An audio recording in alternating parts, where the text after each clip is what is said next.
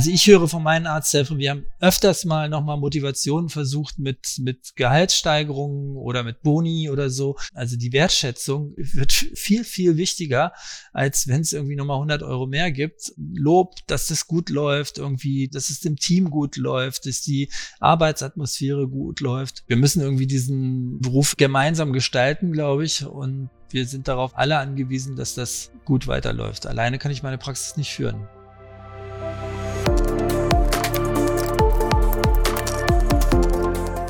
O-Ton Innere Medizin, der Podcast für niedergelassene Ärztinnen und Ärzte. Die Staffel Praxis Intern bietet Ihnen konkrete Tipps fürs Praxismanagement. Sie ist ein gemeinsames Projekt von Matrix und der Deutschen Gesellschaft für Innere Medizin. Herzlich willkommen zu O-Ton Innere Medizin. Diesmal geht es um die Weiterbildung von medizinischen Fachangestellten. Zum Beispiel darum, was medizinische Fachangestellte und Arbeitgeber von Weiterbildungen haben, aber auch welche Hemmschwellen es gibt und wie Arbeitgeber zur Weiterbildung motivieren können.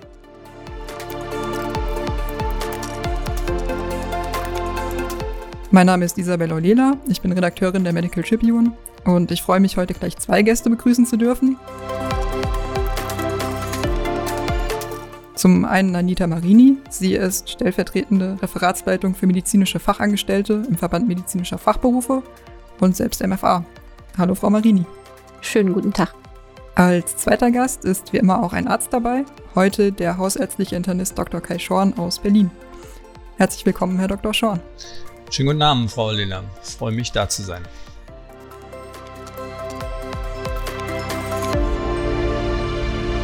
Herr Dr. Schorn, wie sieht denn die Tätigkeit in Ihrer Praxis aus und wie viele MFA beschäftigen Sie? Wir haben eine hausärztliche Gemeinschaftspraxis in Berlin. Wir sind zwei Ärzte und wir haben zurzeit fünf MFAs beschäftigt in Teilzeit und endlich auch eine Auszubildende. Frau Marini, wo arbeiten Sie und welche Weiterbildungen haben Sie denn im Laufe Ihrer MFA-Karriere schon absolviert? Ich arbeite in einer allgemeinmedizinischen Praxis mit drei Ärztinnen, einen Weiterbildungsassistenten und sechs MFA. Ich selber habe die Ausbildung zur Arzthelferin damals noch gemacht, jetzt medizinische Fachangestellte, habe eine Weiterqualifikation zur Fachwirtin ambulante medizinische Versorgung und habe auch die Weiterqualifikation zur nichtärztlichen Praxisassistentin. Herr Dr. Schorn, wir hatten ja vorab schon gesprochen. Sie möchten ja eigentlich auch Personal weiterbilden. Welche Erfahrungen haben Sie denn da gemacht? Na, wir motivieren unser Personal und auch bei Neueinstellungen ist es uns wichtig, die MFA zu motivieren, dass wir Weiterbildung fördern in äh, jeder Art und Weise. Und eigentlich würden wir uns wünschen, dass die MFAs auf uns zukommen mit Weiterbildungswünschen.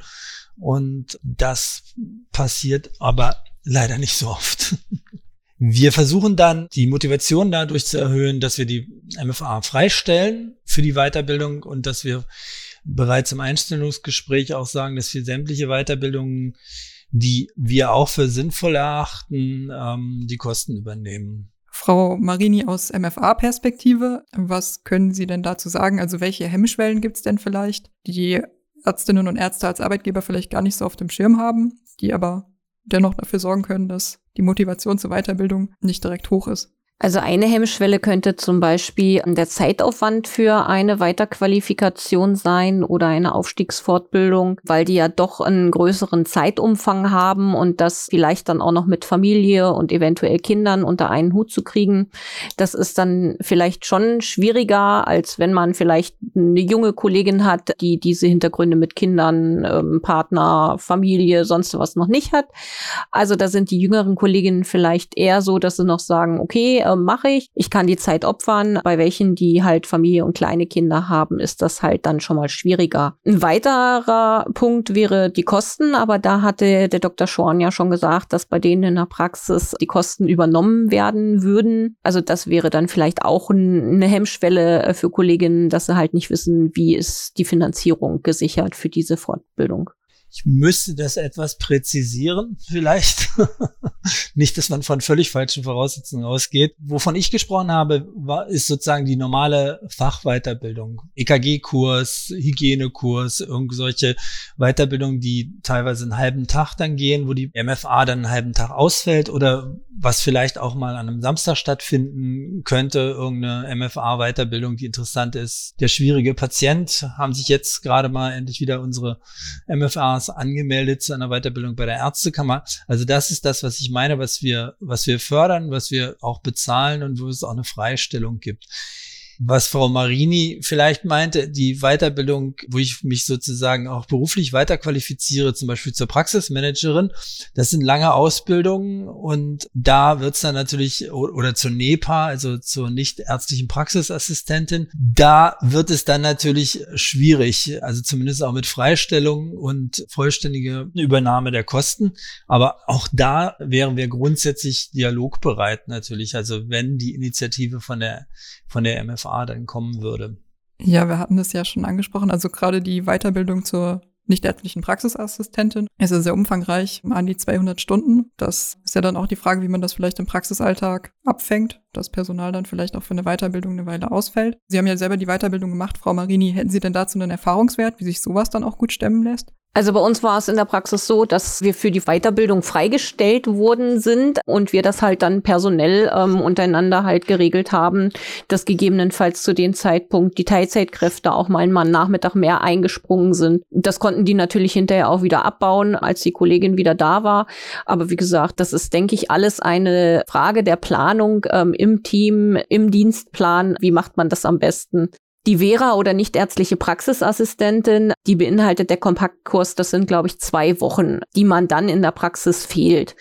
Ich denke, das ist machbar und es ist ja auch hinterher ein Mehrwert für die Praxis, der dabei rausspringt. Als Beispiel, welche Tätigkeiten können denn NEPA übernehmen? Also die NEPAs, die fahren ähm, eigenständig Hausbesuche, also jetzt keine Akuthausbesuche, sondern die regulären bei älteren Patienten in der Häuslichkeit oder im Pflegeheim, sprechen mit denen, gucken sich die häusliche Umgebung an, gucken, was können da für Hilfsmittel eventuell noch verordnet werden, machen Kompressionsverbände, gucken sich Wunden an, ähm, impfen in der Häuslichkeit eventuell auch gegen Grippe, also solche Dinge, also schon arztentlastende Tätigkeiten. Ja, in dem Fall ist es ja dann auch so, dass es für Hausbesuche der NEPA sogar eigene Abrechnungsziffern im EBM gibt, die sich das Ganze dann ja auch wieder ein bisschen gegenfinanzieren soll. Eine Frage an Sie beide.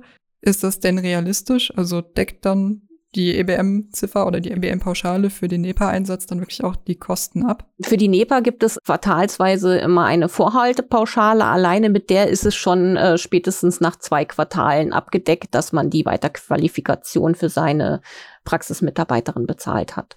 Und ansonsten kriegt man dann halt auch den Hausbesuch natürlich viel höher vergütet, als wenn die normale MFA den Hausbesuch fahren würde. Also auch da ist es ein Mehrwert für die Praxis, der dabei rausspringt. Die Voraussetzungen sind allerdings, glaube ich, dass man eine Mindestanzahl, also in Berlin ist das jedenfalls so, eine Mindestanzahl an geriatrischen Patienten haben muss, also die älter als 70 sind oder so. Ich kenne die Regeln jetzt nicht ganz genau auswendig und von daher ist das halt nicht für, für jede Praxis auch möglich und lohnt sich dann eine NEPA auszubilden und zu beschäftigen. Aber die Gegenfinanzierung, da stimme ich Frau Marini zu, die ist, glaube ich, eindeutig gesichert. Und wenn ich die Informationen von unserer KV in Berlin oder auch von der KBV höre, werden die Gelder, die für die NEPA reserviert sind, momentan äh, gar nicht abgerufen. Also gäbe es da in vielen Praxen sogar noch Potenzial für den NEPA-Einsatz? Also auch da gibt es im EBM, wenn ich direkt darauf antworten darf, im EBM ist es auch für kleinere Praxen so, die nicht eine gewisse Scheinzahl erreichen, sondern um die 700 Scheine nur im Quartal haben. Also auch da ist es so, wenn die Praxismitarbeiterin die Weiterqualifikation zur NEPA hat, dann kann man den normalen MFA-Besuch abrechnen und eine Zusatzpauschale, die dann halt genauso viel wert ist wie die NEPA Ziffer im EBM. Also auch bei kleinen Praxen lohnt es sich, eine Vera oder NEPA auszubilden. Also die sind schon gleichgestellt worden, die Praxen.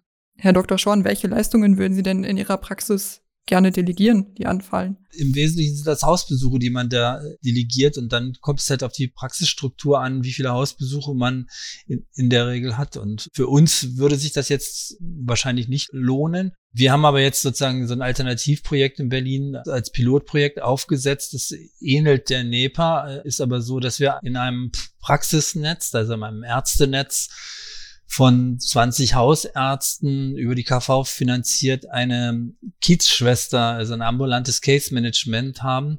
Und das ist eine Krankenschwester, die dann ähnliche Aufgaben übernimmt wie die NEPA, allerdings mehr im Bereich der Koordination. Aber vielleicht kann ich noch mal was zum, zum Thema Weiterbildung sagen. Ich habe gerade in der Praxis sozusagen eine hochmotivierte Mitarbeiterin, die jetzt äh, praktisch in Eigenregie die Weiterbildung außerhalb der Arbeitszeiten und ohne Förderung Förderung von uns zur Praxismanagerin gemacht hat. Und das haben wir unterstützt, aber sie wollte irgendwie keine große Unterstützung. Also es war halt eine hohe Eigeninitiative.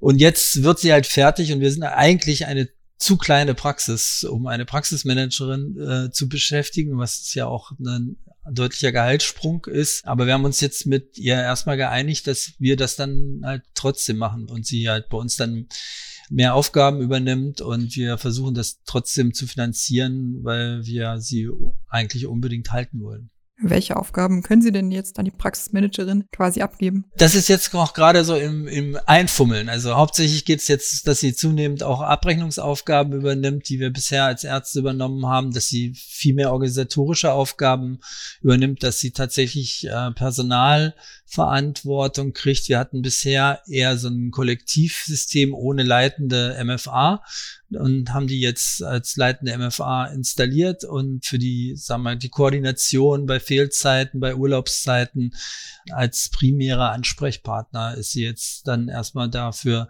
zuständig und äh, wie viel zusätzliche Aufgaben wir dann noch ihr geben, das sind wir jetzt gerade am, am Ausprobieren und sind wir auch ein bisschen natürlich auf ihre Hilfe angewiesen, weil sie ist ja jetzt gut ausgebildet, sie weiß ja, was eigentlich eine Praxismanagerin macht.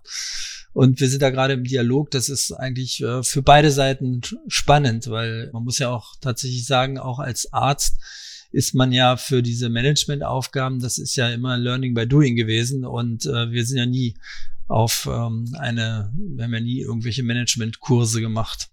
Ja, dann ist das ja eine echte Bereicherung. Zum einen für ihre Praxis und zum anderen, das eröffnet ja dann der Fachkraft ja auch nochmal ein spannendes Tätigkeitsfeld, das über die normalen MFA-Tätigkeiten dann ja auch weit hinausgeht. Ganz genau. Und deswegen, ich glaube, wenn man sich da nicht querstellt, also wenn man da innovativ ist und sowas fördert und wenn man eine, eine engagierte Mitarbeiterin hat, dann kann man das eigentlich nur fördern und irgendwie profitieren dann alle davon. Und auch wenn es dann primär erstmal vielleicht mehr Gehalt kostet, glaube ich immer daran, dass äh, wenn man ein motiviertes Team hat, wenn der Laden gut läuft, dann spielt sich das auch halt wieder ein. Ne? Dann ist das sicherlich kein Minusgeschäft und ähm, eine motivierte Mitarbeiterin beim heutigen Arbeitsmarkt gehen zu lassen, das sollte man möglichst vermeiden. Ja, Stichwort Gehaltssprung. Wie wird das denn gehandhabt, Frau Marini? Also es gibt ja diese umfangreicheren Weiterbildungen, mit denen dann wirklich auch eine andere Eingruppierung im Gehaltstarifvertrag einhergeht. Was ist denn da üblich? Also da geht es nach dem Stundenumfang, den die ähm, Weiterqualifikation hat. Zum Beispiel eine Weiterqualifikation im Röntgen mit dem Röntgenschein. Da kommt man dann in Tätigkeitsgruppe 3 schon, der Praxismanagerin oder mit der Vera oder einer nichtärztlichen Praxisassistentin ist man dann in Tätigkeitsgruppe 4. Mit der Fachwirtin, die ja noch mehr koordinierend wirkt als Praxismanagerin, landet man dann schon in der Tätigkeitsgruppe 5 auch. Also das, das Höchste ist halt in der Tätigkeitsgruppe Gruppe 6. Das ist dann, wenn man eine Betriebswirtin hat, aber die gibt es selten in kleinen Praxen, die arbeiten dann schon eher in MVZs. Ja, viele Praxen argumentieren ja derzeit, dass sie halt auch sehr schwer von den steigenden Energiekosten betroffen sind und dass es nicht immer möglich ist, dann auch höhere Gehälter zu zahlen oder zumindest noch nicht sofort. Gibt es denn noch weitere Faktoren, mit denen man die Weiterbildung dann trotzdem schmackhaft machen kann? Was immer gut ankommt und auch gut funktioniert, ist halt interne Weiterbildung. Ne? Also Weiterbildung, also wenn man innerhalb der Praxis Weiterbildung anbietet, wo die Mitarbeiter nicht irgendwo hin müssen und die auch sozusagen zeitlich irgendwie überschaubar ist. Das ist, geht, fängt an beim Reanimationskurs, der bei uns regelmäßig gemacht wird mit Dummies. Da kommt natürlich ein ein externer Dienstleister hinzu, den wir auch zahlen. müssen oder zahlen und dann ist das irgendwie auch ein Team-Event, dieser Reanimationskurs. Da gibt's dann da dann zusätzlich ein paar Schnittchen und das funktioniert super. Ne? Und ähnlich sind so kleine Kurse, die wir dann mal machen, Ergometrie-Fortbildung, nochmal wieder eine EKG-Fortbildung und sowas. Das funktioniert eigentlich auch ganz, ganz gut. Ne? Dann kommen wir jetzt zu einem kontroversen Projekt in Regensburg. Da geht es nicht um die Weiterbildung von MFA, sondern um die Weiterbildung von Quereinsteigerinnen, die dann als Praxisassistenten arbeiten, die aber in weiten Teilen die Tätigkeiten der MFA übernehmen. Also zum einen administrative Tätigkeiten, aber unter Anleitung eben auch medizinische Tätigkeiten, wie zum Beispiel das Blutabnehmen. Ich finde es total spannend. Wie ist denn Ihre Meinung dazu? Ich habe jetzt auf dem Internistentag in Wiesbaden bei der AG Hausärzte das erste Mal gehört, dass in vielen KV oder bei den Ärztekammern, dass die MFA die Ausbildung nicht mehr schaffen. Also dass sozusagen die, die Leistungen nicht mehr adäquat sind, um einen Abschluss zu bekommen. Das sei da wohl aufgefallen. Das kann ich jetzt nur zitieren. Und dass man aus diesem Grund überlegt hat, nicht noch eine höher qualifizierte Ausbildung anzubieten, was ich eigentlich äh, gedacht hätte, was das was die Lösung für das MFA-Problem wäre, sondern da geht man dann den Weg, eine etwas niedrigstufigere Ausbildung auch noch anzubieten, analog, wie es diese ähm, Krankenpflegehelferinnen oder Helfer gab, um diese Auszubildenden dann irgendwie aufzufangen und ihren ihnen dann doch auch eine Jobperspektive zu bieten. Das war die Argumentation, die ich da gehört habe. Ich nehme an, dass dieses Regensburger Projekt irgendwas etwas ähnliches ist. Das ist ja eine wahrscheinlich, wenn ich das richtig verstanden habe, eine kürzere Ausbildung als die reguläre dreijährige MFA-Ausbildung zehn Wochen statt drei Jahre. Das ist schon ein erheblicher Unterschied. Das ist sehr kurz. Ja, könnten Sie sich denn vorstellen, jemanden bei sich einzustellen, der nur so kurz ausgebildet wurde? Natürlich würde ich das nicht, würde ich das nicht präferieren, aber ich weiß aus Praxen von Kollegen, die händeringend Fachpersonal suchen, dass halt teilweise völlig Berufsfremde eingestellt werden. Da werden äh, Hotelfachangestellte oder Sekretärinnen teilweise eingestellt, die dann halt hauptsächlich für die Telefon- oder die Tresenarbeit vorne zuständig sind. Ich kenne Praxen in Berlin, die arbeiten mittlerweile mit zehn Medizinstudenten in Teilzeit zusätzlich zu, zu MFA Maß. Also da sind schon sehr innovative Lösungen unterwegs, sag ich mal, aber geschuldet, weil es einfach wenig Personal gibt. Frau Marini, Sie haben vorhin schon den Kopf geschüttelt. Also ähm, wir sehen das Modellprojekt oder das Projekt in Regensburg sehr kritisch. Wir müssen ganz ehrlich sagen, das sind Quereinsteiger, die in zehn Wochen das dann hinterher machen sollen, was eigentlich in drei Jahren vermittelt werden soll. Und jetzt muss ich ganz ehrlich sagen, wenn Personen in drei Jahren es nicht schaffen, diese Inhalte zu lernen, dann weiß ich nicht, was in zehn Wochen passieren soll. Also ich sehe das sehr kritisch und meine, wir haben auch unseren Patienten gegenüber eine Verantwortung. Und also wir würden keine einstellen, die so qualifiziert ist, muss ich ganz einfach sagen. Also wir setzen schon auf wirklich richtig ausgebildete medizinische Fachangestellte. Und es daran festzumachen, äh, dass man sagt, viele schaffen die Prüfung einfach nicht, da muss ich doch dann auch mal vielleicht hinterfragen, wie ist denn die Qualität der Ausbildung in den Praxen? Weil ich glaube, das ist eher der Punkt, wo angesetzt werden muss, dass die Qualität der Ausbildung gesteigert werden muss und daran gearbeitet werden muss, als irgendwelche niederschwelligen zwei Jahres MFAs ähm, zu schaffen. Wir haben lange dafür gekämpft, dass der Beruf mehr Ansehen erhält, äh, mehr Anerkennung erhält. Die Anforderungen sind in den letzten Jahren äh, mehr als gestiegen an den Beruf der MFA. Es sind neue Ausbildungsinhalte auch dazugekommen. Es soll irgendwann der Ausbildungsberuf MFA ja auch novelliert werden mit den neuen Inhalten dazu. Und ich bin ganz strikt dagegen, da irgendwelche Abstriche zu machen und einen niedrigeren Abschluss äh, zu schaffen. Also ich denke, wir müssen da schon gucken. Wir haben einen sehr hochqualifizierten Beruf und die Anforderungen steigen immer mehr an den Beruf. Die Verantwortung wird auch immer mehr für uns.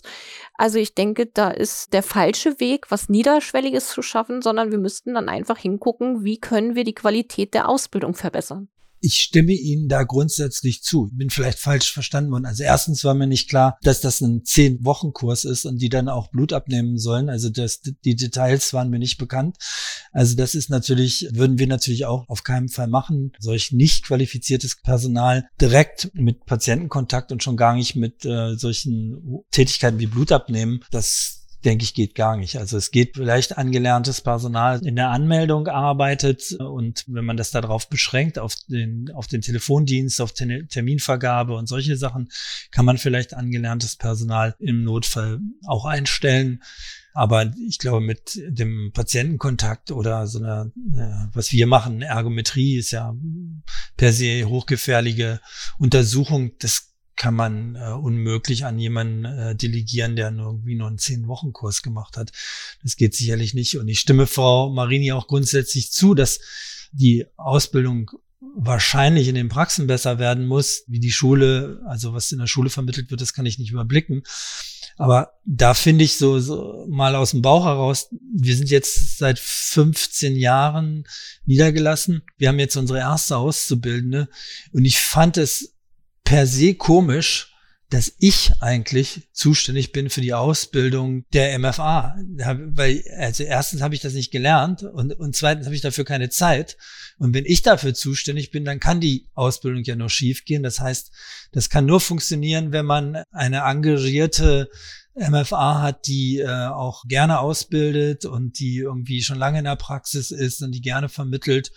Und äh, es ist mir schleierhaft, wieso das so geregelt ist. Also Krankenschwestern werden auch nicht von Ärzten ausgebildet, sondern von Krankenschwestern. Frau Marini, was würden Sie sich denn ähm, konkret wünschen? Was sind denn so die großen Punkte, wo Sie sich eine höhere Qualität in der Ausbildung wünschen? Geht es ein bisschen um die Art, wie Dinge umgesetzt werden oder müssten eigentlich noch andere Inhalte dazukommen oder wieder welche gestrichen werden? Ich plädiere dafür, dass jede Praxis auf jeden Fall einen Ansprechpartner für die Auszubildende haben muss. Das heißt, eine Ausbildungsbeauftragte medizinische Fachangestellte, die wirklich Ansprechpartner ist, die sich um die Strukturierung der Ausbildung kümmert, wann muss was vermittelt werden. Dafür muss die natürlich auch das nötige Wissen haben. Und auch da gibt es 40-Stunden-Kurse von der KV, von der Ärztekammer, die halt die Ausbilderbefähigung machen, also nicht den großen Ausbildereignungsschein, sondern wirklich die Ausbildungsbefähigung ähm, machen. Auch das Bildungswerk äh, vom Verband macht diese Ausbildungsbefähigung, den Kurs. Und da kriegen die einfach schon das Handwerkszeug mitgeliefert. Welche Lernformen gibt es? Wie muss ich in meiner Auszubildenden umgehen? Wie kann ich ihr Dinge vielleicht besser erklären, besser beibringen? Wie ist ein betrieblicher Ausbildungsplan zu strukturieren? Also auch da muss man ja ähm, ein gewisses Hintergrundwissen haben, um auch anständig auszubilden. Wir müssen wissen, was sind die Lerninhalte? Wann wird was vermittelt? Wie kann ich da einsteigen bei dem, was in der Berufsschule vermittelt wird? Ähm, wie kann ich das in der Praxis mit aufgreifen und ihr vielleicht an praktischen Beispielen nochmal erklären. Also Ausbildung ist schon zeitaufwendig. Also das ist jemand, der läuft ähm, eigentlich nebenher. Also das ist keine vollzeitige Kraft. Und viele Praxen sehen das einfach als billige Vollzeitarbeitskraft, die schnell viel können muss. Das heißt, der wird dann das EKG gezeigt, der wird ein Verband gezeigt, der wird Blutzuckermessung gezeigt, häufig auch ganz früh schon Blutentnahmen. Und die soll dann einfach so arbeiten wie eine fertige Kollegin. Und das sind halt die falschen Ansätze, sondern ein Auszubildende ist jemand, der drei Jahre lang nebenher läuft, den ich nicht voll einbinden kann, sondern wo jemand daneben steht und guckt und erklärt. Und das ist in vielen Praxen halt nicht möglich, einfach weil wir einen Fachkräftemangel haben, weil wir immer weniger fertige MFAs haben, die sich vielleicht auch das noch mit ans Bein binden neben dem stressigen Praxisalltag. Und das macht, glaube ich, Ausbildung im Moment sehr schwer. Und es wird, denke ich, auch nicht einfacher. Aber man muss sich einfach darüber im Klaren sein, was es heißt, wenn ich mir eine Auszubildende in die Praxis hole. Ich bin ganz Ihrer Meinung, aber da muss ich dann also perspektivisch, glaube ich, grundsätzlich was ändern, dass man A, diese Befähigung zur Ausbilderin oder zum Ausbilder, das sind ja meistens Frauen, also zur Ausbilderin, dass man das verpflichtend macht, ja, dass diese, diese Kurse verpflichtend sind und wenn man so jemanden in der Praxis nicht hat, dann darf man nicht ausbilden. Und dann muss man es halt aber auch für die niedergelassenen Kollegen irgendwie attraktiv machen, dann braucht man von der KV oder wo immer, braucht man eine Förderung Förderung für Praxen, die ausbilden. Eine finanzielle Förderung, ähm, dass man dann im Zweifel auch eine MFA ein bisschen aus dem Normalbetrieb rausnehmen kann, damit die Ausbildung vernünftig wird. Und dann kommen wir, glaube ich, auch mit diesem Beruf wieder weiter voran, dass das irgendwie, dass da gut ausgebildet wird und dass es vielleicht auch äh, langfristig attraktiver wird. Gegenfinanzierungen stehen wir offen gegenüber. Das wäre natürlich super, ja. Dann ist das ja sogar so ein gemeinsamer Schlusspunkt. Also wir ziehen das Fazit, es wäre schön, wenn es in Praxen auch verpflichtend gegenfinanzierte Ausbildungsbeauftragte gibt, die als Ansprechpartner für Auszubildende zur Verfügung stehen und die dann auch entsprechend die Zeit haben, sich um die Belange der Auszubildenden zu kümmern, damit dann nicht Ärzte vielleicht Tätigkeiten übernehmen müssen in der Ausbildung, die von MFA viel besser vermittelt werden könnten oder viel praxisnäher am MFA-Alltag vermittelt werden können. Es ist ja eigentlich erstaunlich, dass MFA einer der beliebtesten Ausbildungsberufe bei Frauen überhaupt ist und gleichzeitig der Personalmangel in den Praxen dann so groß ist. Also es scheint ja Faktoren zu geben, die dann dazu beitragen, dass MFA eben aus den Praxen rausgehen. Mit welchen Faktoren hängt das denn zusammen, Frau Marini? Also ich glaube, ein Faktor ist schon das Gehalt und dass Ärzte nicht zwingend mehr zahlen können. Das wissen wir auch. Deswegen ist es uns ja so wichtig, ähm, bei der Politik immer wieder zu fordern, dass es da eine Gegenfinanzierung gibt, dass halt Gehaltssteigerungen ähm, von der Politik gegenfinanziert werden, weil wir halt wissen, dass bei den Ärzten auch die Kosten immer mehr steigen und ähm, halt die Ärzte teilweise ja Nullrunde von den Krankenkassen angeboten bekommen, ähm, anstatt ähm, eine Punktsteigerung. Also von daher, da gucken wir ja schon auch als Verband medizinischer Fachberufe, dass das irgendwann wie in der Pflege auch von ähm, der Politik gegenfinanziert wird, damit auch MFAs ein anständiges Gehalt haben, weil auch die leisten ihren Job, arbeiten teilweise auch von morgens bis abends und auch da muss ich sagen, ja, die Arbeitszeiten sind nicht immer die besten. Und auch da muss man gucken, wie kann man die Arbeitszeiten attraktiver gestalten. Also vielleicht mit Schichtdiensten. Aber da müssen dann halt auch die Arbeitgeber mitspielen. Ne? Dass man das irgendwie unter einen Hut kriegt, dass vielleicht doch über Mittag mal die Praxis geöffnet ist, dass da auch jemand durcharbeiten kann und früher Feierabend hat und dann den Nachmittag frei hat. Also ich denke, da gibt's schon ähm, verschiedene Modelle, aber wie gesagt, da sind dann halt auch die Praxischefs gefragt. Also es ist halt, es findet ein Generationswechsel statt, so erlebe ich das in, in den Praxen. Und es gibt halt alteingesessene Rituale in, in Praxen, in den alten Praxen und die werden halt nicht überleben. Ne? Also da werden Gehälter gezahlt, die sind nicht mehr marktfähig. Also der Tarifvertrag, der ist ja gut, ja, aber und aber in diesem Tarifvertrag hat man ja auch extrem viel Spielraum. Also ne, wir haben zum Beispiel eine neue MFA nicht in, in der Stufe 1 äh, eingestellt, sondern direkt in Stufe 2, weil es war anders gar nicht, gar nicht mehr möglich. Wir zahlen übertariflich und so. Und das ist alles relativ. Und natürlich ist es völlig unverständlich, wenn Tarifverhandlungen gelaufen sind und da eine Gehaltssteigerung ist von zehn Prozent oder was weiß ich, was da verhandelt wird, dass dann sozusagen im nächsten Jahr bei den Verhandlungen mit den Krankenkassen das nicht, das keinen Einfluss hat, ne? dass das nicht wiedergespiegelt wird. Das kann natürlich nicht sein, ne? weil dann wird es halt immer, immer schwieriger und immer problematischer. Also das muss wenigstens gegenfinanziert werden. Ne? Also ich höre von meinen Arzthelfern, wir haben öfters mal nochmal Motivationen versucht mit, mit Gehaltssteigerungen oder mit Boni oder so. Und ich höre da immer, ähm, also die Wertschätzung ist häufig, wird äh, viel, viel wichtiger, als wenn es irgendwie nochmal 100 Euro mehr gibt. Lob, dass das gut läuft, irgendwie, dass es dem Team gut läuft, dass die Arbeitsatmosphäre gut läuft und dass die Arbeitszeiten halt verträglich sind. Als ich äh, angefangen habe, niedergelassen zu sein, habe ich selber unter diesen Arbeitszeiten gelitten, die wir da hatten, mit den klassischen äh, Öffnungszeiten, teilweise von 8 bis 18 Uhr mit einer drei Stunden Mittagspause. Äh, das ist ja völlig, völlig absurd. Das kann man eigentlich auch keinem Arbeitnehmer zumuten. Und diese alten Arbeitszeiten, die muss man halt verändern und die sind leicht zu verändern. Da macht man Schichtdienst, da macht die Ärzte ein bisschen Schichtdienst, da machen die MFAs Schichtdienst. Und wenn man großes Glück hat, hat man junge MFAs, die vormittags arbeiten können und Kinder haben und etwas ältere, die sozusagen wieder zurück in den Job gekommen sind, die vielleicht den Nachmittag machen können, wenn die Kitas zu haben. Also so könnte man das gut organisieren. Aber es ist, glaube ich, ein Umbruch da. Und ob das so bleibt mit dem der attraktivste Beruf, also ich habe die Statistik auch gelesen, dass das immer noch so ist, weiß ich nicht. Also was ich von unseren MFAs jetzt auch aus der Pandemie gehört habe, da überwog nicht Lob und Wertschätzung der Patienten, sondern der Job, der wird da auch von der Anspruchshaltung der Patienten immer schwieriger. Ne? Die werden immer mehr aggressiv angegangen, weil, weil sie irgendwelche äh, Regeln äh, den Patienten versuchen zu erklären, wie es im gesetzlichen System geht und die Patienten aber meinen, sie müssen das jetzt alles so und so fort und so weiter und das kriegt die MFA dann erstmal ab und wir sind in unserem geschützten Sprechzimmer und kriegen von diesen Konflikten gar nichts mit und ähm, das, äh, glaube ich, ist nicht mehr so attraktiv. Aber gut, wir müssen irgendwie diesen, diesen Beruf irgendwie gemeinsam gestalten, glaube ich. Und wir sind darauf alle angewiesen, dass das gut weiterläuft. Alleine kann ich meine Praxis nicht führen. Das finde ich ein schönes Schlusswort.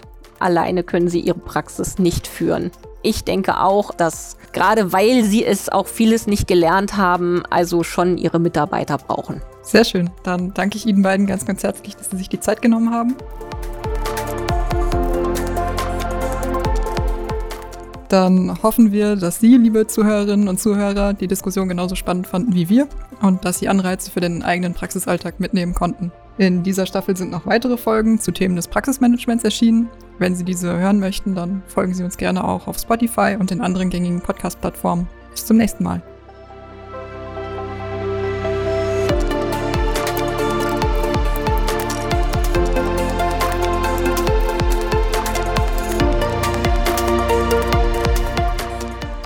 Das war O-Ton Innere Medizin. Dieser Podcast dient ausschließlich der neutralen Information.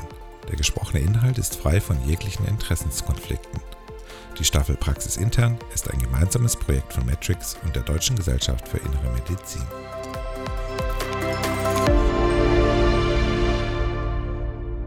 Ein Produkt der Matrix Group. We Care for Media Solutions.